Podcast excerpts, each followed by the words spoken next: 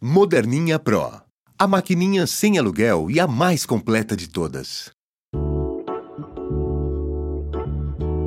Horóscopo mensal de Sagitário para o mês de novembro de 2016. Júpiter e Saturno são dois astros que estarão super favoráveis para todos os sagitarianos durante o mês de novembro inteirinho. Sinal de que a vida vai entrando nos eixos a partir de agora. Será um ótimo mês para incrementar projetos e planos de futuro, porque você vai somar na dose certa experiência, realismo e cautela, com esperança, bons relacionamentos sociais e uma forte inspiração. Contudo, você tem que ter a consciência de que ah, os seus projetos precisam ser muito claros para as outras pessoas e límpidos. Aposte na transparência. Você atravessa a fase de revisão de vida que antecede o seu aniversário, até o dia 21, e nada melhor do que investir para valer em atividades junto à natureza, aos esportes, para que você solte as emoções. Primeiro entrar em contato com elas e depois